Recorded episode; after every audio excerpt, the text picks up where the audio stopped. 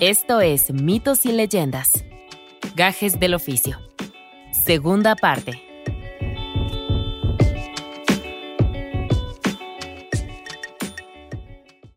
Esa noche, los padres del príncipe Bachagan sonrieron más que nunca.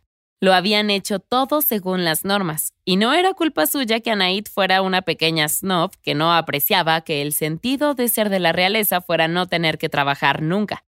Su hijo odiaba el trabajo, y tal vez ahora se decantaría por una de las hijas del otro rey, y todo este asunto del enamoramiento no sería más que una parada en el camino. Sabiamente pusieron su cara de tristeza y fueron a contarle a su hijo la terrible y maravillosa noticia. Oh, qué bien, así que sigue en ello, murmuró Anaid mirando la alfombra. Ella ya le había dicho al príncipe que se calmara con los regalos, pero él insistió. Sabiendo lo que tenía que hacer para ganarse el favor de Anaid, el príncipe había enviado esta vez una alfombra hecha con sus propias manos, solo que la alfombra era tan exquisita que era imposible de que fuera obra del príncipe. Anaid se rió en la cara del criado. Confiesa, ¿quién ha hecho realmente esta pieza? Pero el sirviente Vaginak se mantuvo firme. Si la alfombra no era satisfactoria, el príncipe estaría encantado de hacer otra según sus especificaciones exactas. O tal vez deseaba venir a verlo trabajar para ver su oficio con sus propios ojos. El príncipe Bachagan llevaba casi un año trabajando. Habían llamado al mejor tejedor del mundo desde Persia para que les diera algunas lecciones. Y tras varios contratiempos iniciales y más de un fracaso, el príncipe había estado a la altura de las circunstancias. Sí, el joven lo había conseguido.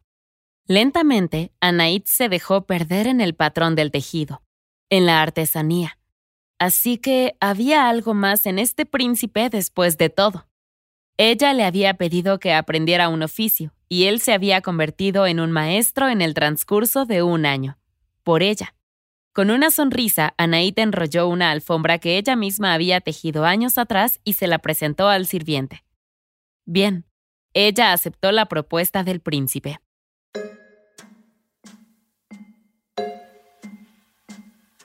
La pareja tuvo una boda hermosa, aunque no estuvo exenta de confusión. Vaginak, el mejor amigo y sirviente del príncipe, había sido enviado a una misión en lo profundo del campo y no regresó.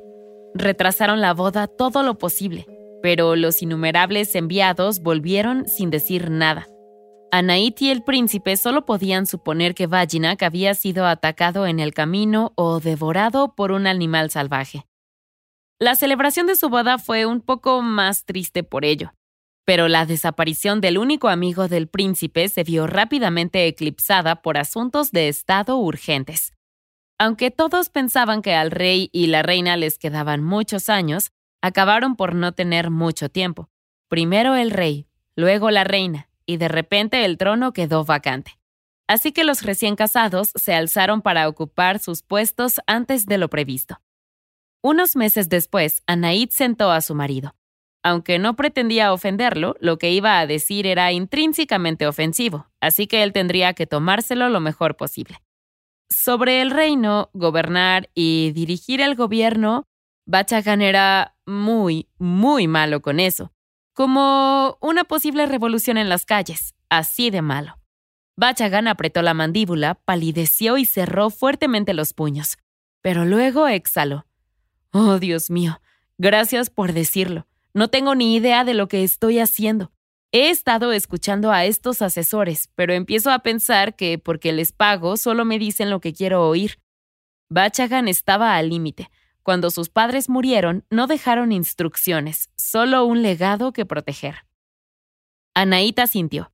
No podía esperar a que todo se acomodara por sí solo. Tenía que hacer algo. Llevaba demasiado tiempo alejado del pueblo.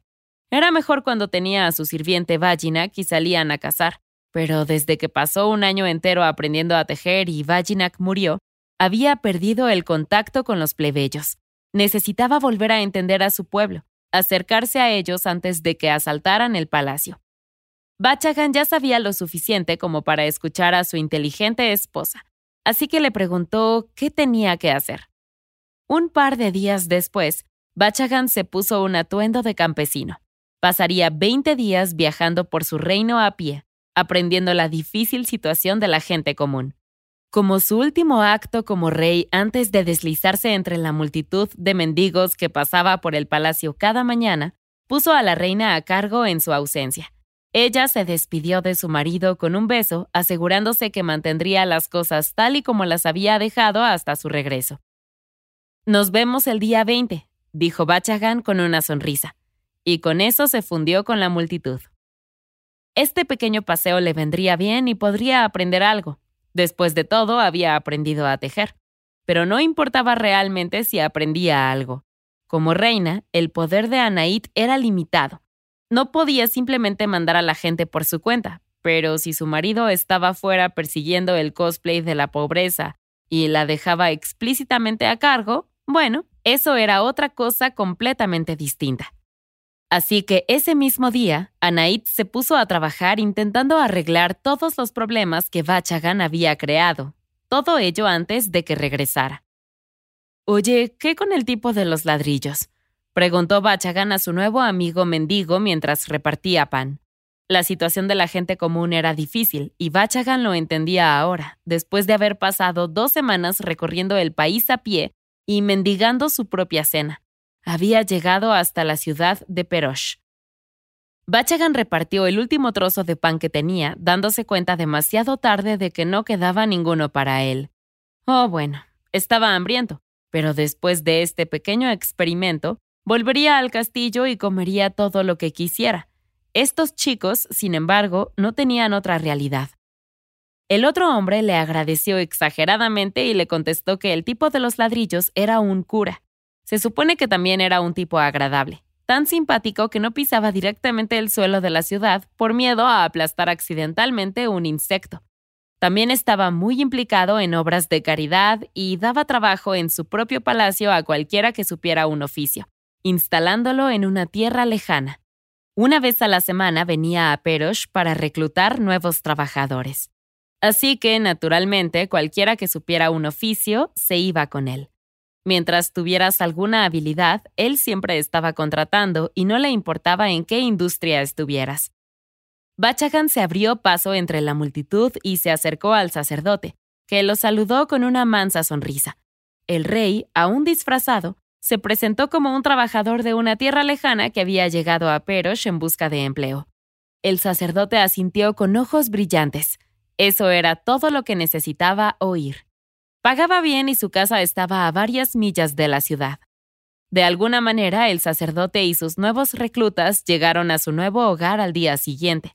Les llevó un buen rato, ya que tuvieron que barrer los insectos antes de poner un ladrillo por cada paso que daba el sacerdote. Sin embargo, el grupo se acercó al lugar tan lentamente que Bachagan tuvo mucho tiempo para asimilarlo. Era una torre increíble rodeada de muros que llegaban casi a la misma altura. Bachagan estaba confundido. ¿Por qué un sacerdote tenía una casa tan grande? Miró a su alrededor. Los hombres y mujeres que habían aceptado la oferta del sacerdote estaban acompañados por casi tantos cargadores y sirvientes que ya estaban al servicio del sacerdote. Hombres grandes y serios que nunca hablaban con los nuevos contratados. Por fin, el grupo traspasó el umbral y las grandes puertas de la pared se cerraron estrepitosamente tras ellos. El sacerdote suspiró y bajó torpemente de los ladrillos. Hmm, interesante. Bachagan supuso que todo el lugar debía estar libre de insectos, así que tal vez por eso el sacerdote podía relajarse un poco. Vagamente el sacerdote dijo, Su empleo está justo al otro lado de esa puerta, antes de salir arrastrando los pies. Bachagan y los demás miraron hacia la habitación oscura, con las puertas abiertas de par en par. Parecía poco más que una cueva y contrastaba con la opulencia del resto del recinto. Bachagan tomó la delantera y entró con confianza. Ya estaba en la mitad del oscuro pasillo, cuando oyó el primer grito. Algunos de los hombres y mujeres se lo estaban pensando. Gritaban algo sobre haber oído hablar de este lugar, sobre el sacerdote del diablo. Los que se encontraban en lo más profundo de la cueva se giraron rápidamente solo para ver a los vacilantes recién llegados doblarse, con lanzas que sobresalían de sus estómagos. La reja oculta en el otro extremo de la sala se cerró de golpe y el resto del grupo corrió hacia ella, tratando frenéticamente de levantarla. Contemplaron horrorizados cómo el resto de los trabajadores que se encontraban en el exterior de la jaula eran derribados, aunque rogaran bajar a la oscuridad, aunque nunca hubieran oído hablar del sacerdote del diablo. Bastó con que unos cuantos sirvientes atravesaran la rejilla con sus lanzas para que Bachagan y los demás trabajadores se alejaran de la entrada. No habría escapatoria. En su lugar se adentrarían en la oscuridad. Su trabajo les esperaba. Entre las tinieblas, la figura que tenían delante era poco más que una sombra. Era un compañero de prisión encargado de la orientación de los nuevos cautivos. Y sin embargo, Bachagan reconocería a su mejor amigo en cualquier lugar. Era el añorado Vajinak. ¿Cómo quería el rey abrazar a su amigo en ese momento? Pero algo estaba mal. ¿No reconocía Vajinak a su viejo amigo y ahora rey? Necesitó toda su fuerza de voluntad para permanecer en silencio, pero no estaba seguro aquí. Pero ¿a qué había sobrevivido exactamente su amigo? Los ojos de que estaban hundidos, sus pómulos afilados y cada costilla visible bajo una camisa hecha jirones. Caminaron en silencio. Primero el grupo pasó por una sala llena de gente en el suelo que gritaba en agonía mientras moría. La siguiente sala contenía calderas humeantes y de olor pútrido. Una tercera sala contenía la apertura de las minas. Débil y frágil, Vajinak anunció que les habían mentido a todos si es que aún no se habían dado cuenta. La gente hambrienta y moribunda en la primera sala, los calderos llenos de dicha gente que había muerto en la segunda. Esta era su nueva realidad. El sacerdote atraía a la gente que sabía oficios y a la que no. Los que sabían oficios trabajaban hasta morir. Los que no tenían conocimientos iban a las minas o al matadero. En cualquier caso, no había escapatoria. En ese momento, un cuerno sonó detrás de ellos y el sacerdote apareció en una plataforma sobre los mineros y los nuevos reclutas. Un hombre maldijo el nombre del sacerdote. Este lo señaló con el dedo y algunos de los sirvientes encontraron al alborotador y lo sacaron. No se le volvió a ver. El sacerdote admitió que lo ocurrido en el patio era lamentable, pero al menos los de abajo seguían vivos y sanos. Estaba a punto de preguntar a qué se dedicaban cuando Bachagan se adelantó a la luz. Le dijo al sacerdote que estos eran sus trabajadores y que él era su líder. Eran tejedores y hacían alfombras y ropa para reyes y reinas. Cualquier hilo que se pusiera en sus manos valdría el triple de su peso en oro cuando terminaran. El sacerdote podía incluso ponerlo a prueba si quería. Los cautivos cercanos se miraron unos a otros alarmados, pero nadie se atrevió a hacer ruido. El sacerdote asintió. Ponerlo a prueba, ¿eh? Qué excelente idea. Volviéndose, el sacerdote ordenó que todo el grupo fuera llevado a la casa de trabajo. Ya sabes, la que está llena de un poco menos de muerte. La buena. Bachagan miró a Vajinak, que aún no lo había reconocido. No, dijo con firmeza. Estaban acostumbrados a trabajar en lugares oscuros y ruidosos. Aquí estaría bien. Aceptaría con una condición. Nada de carne. Era un hecho que si comían carne los mataba instantáneamente. Era un problema médico y totalmente real y legítimo que todo este equipo de trabajadores compartía casualmente.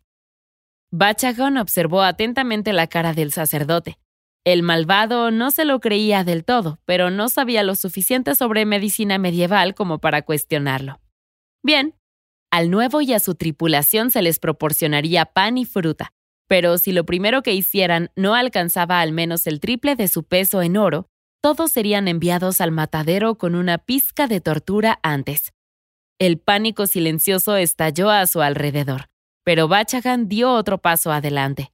Su primera obra valdría cuatro veces su peso en oro, apostaría su vida por ello. Y con eso, el sacerdote desapareció detrás del borde de la plataforma. Resulta que cuando no tienes nada más que hacer que estar encarcelado indefinidamente, es fácil encontrar tiempo para trabajar. Bajinak conocía los horarios de los guardias, por lo que era fácil para el resto de la tripulación fingir que trabajaban mientras estaban vigilados. El resto del tiempo, Bachagan trabajaba solo. Tejía y tejía y tejía. Incluso en la oscuridad era fácil. Además, el sirviente Vajinak, con comida sana que no eran restos humanos, parecía volver a la vida.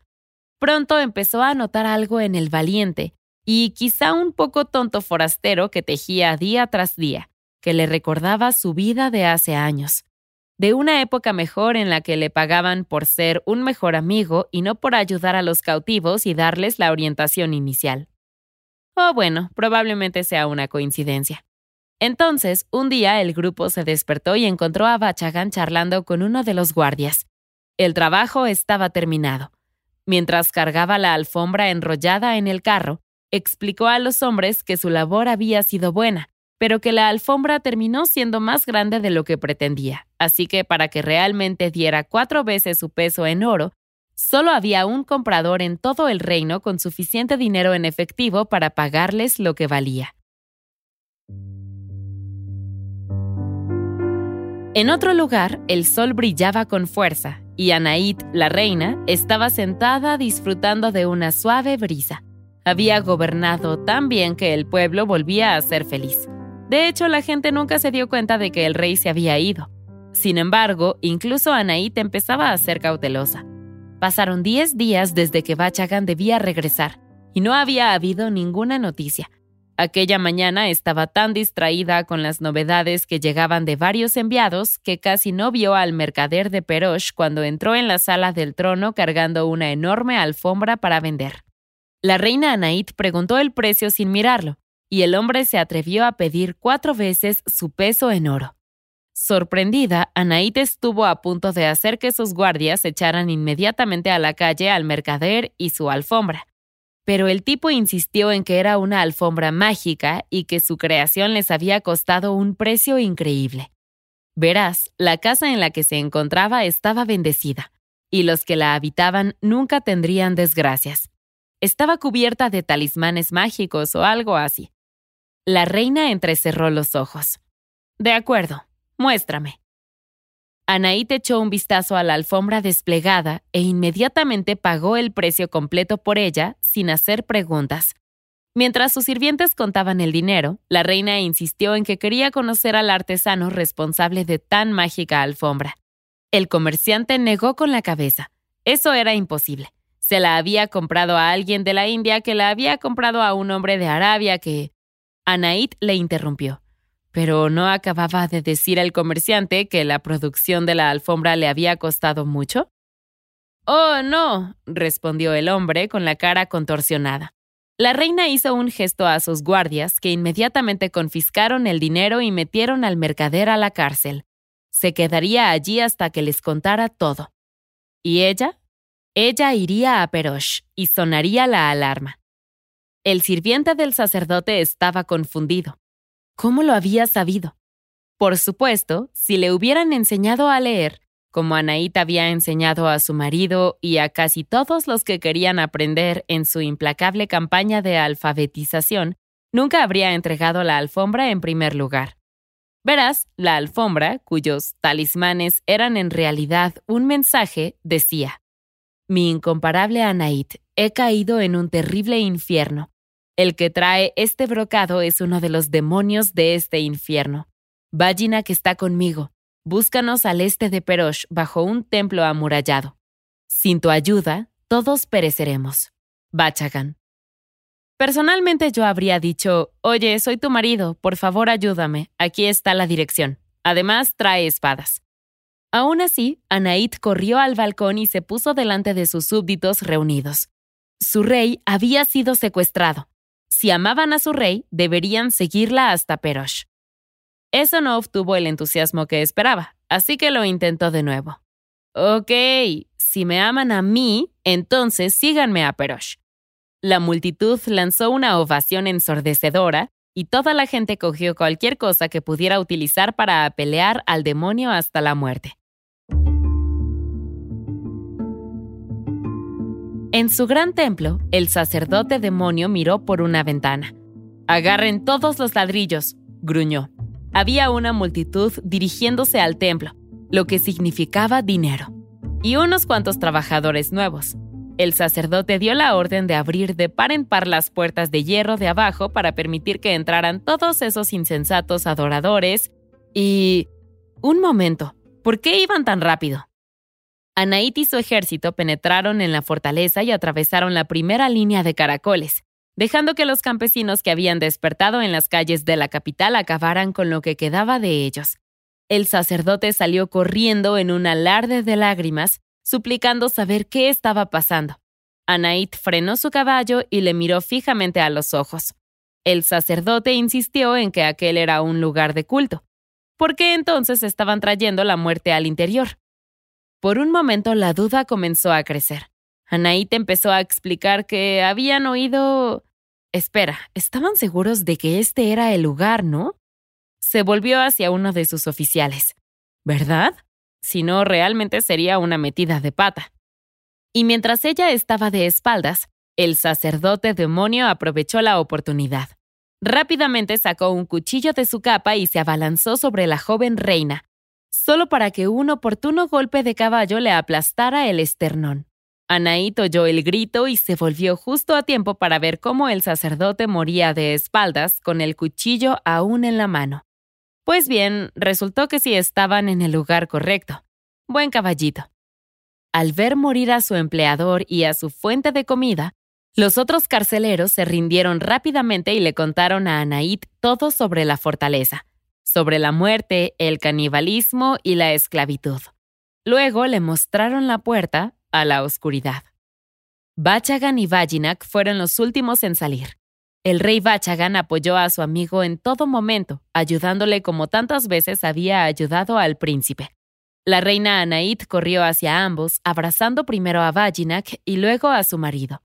Vajinak era poco más que un esqueleto, pero no pudo evitar sonreír, feliz de volver a ver a sus amigos. Hacía tantos años, nunca hubiera imaginado esto. Hoy, Anaid les había salvado la vida.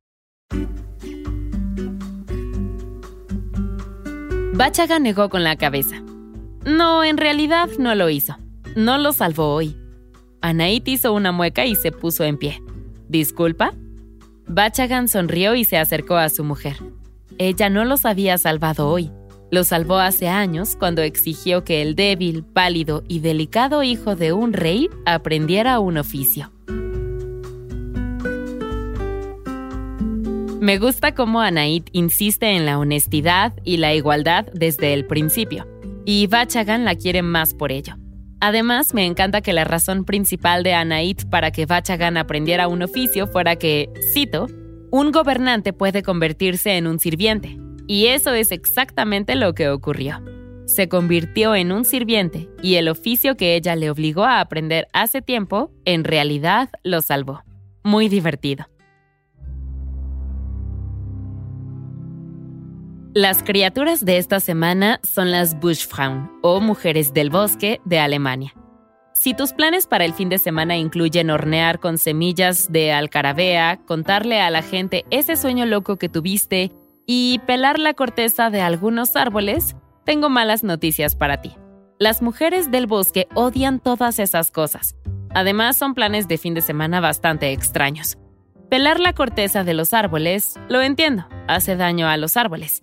Pero contarle a la gente tus sueños raros, eso no parece tan ofensivo.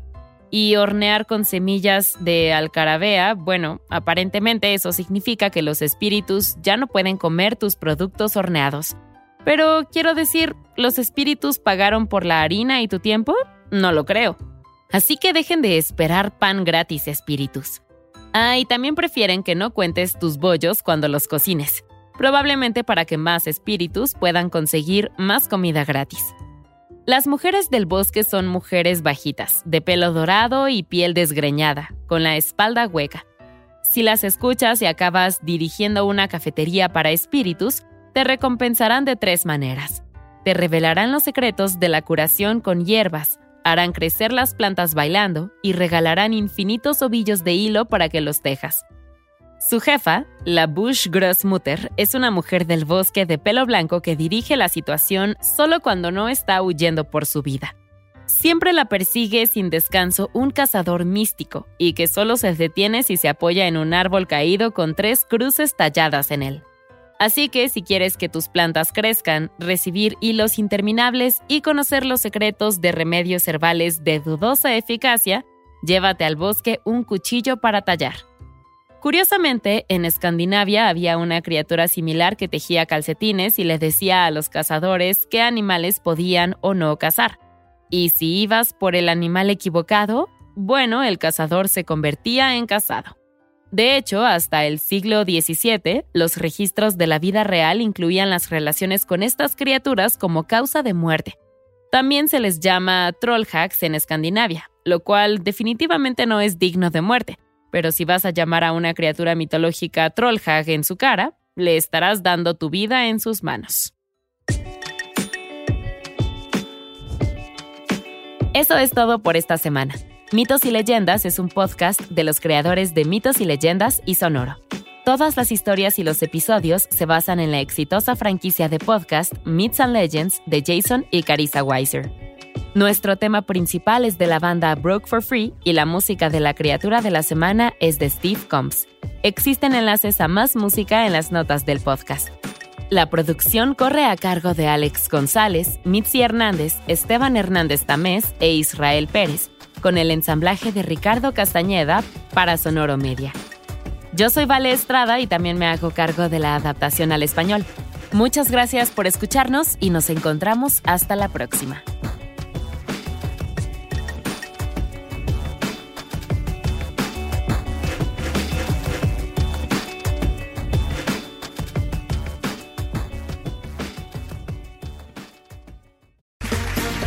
Round two. Name something that's not boring. A laundry? Ooh, a book club. Computer solitaire, huh? Ah, oh, sorry, we were looking for Chumba Casino. That's right. ChumbaCasino.com has over 100 casino style games. Join today and play for free for your chance to redeem some serious prizes.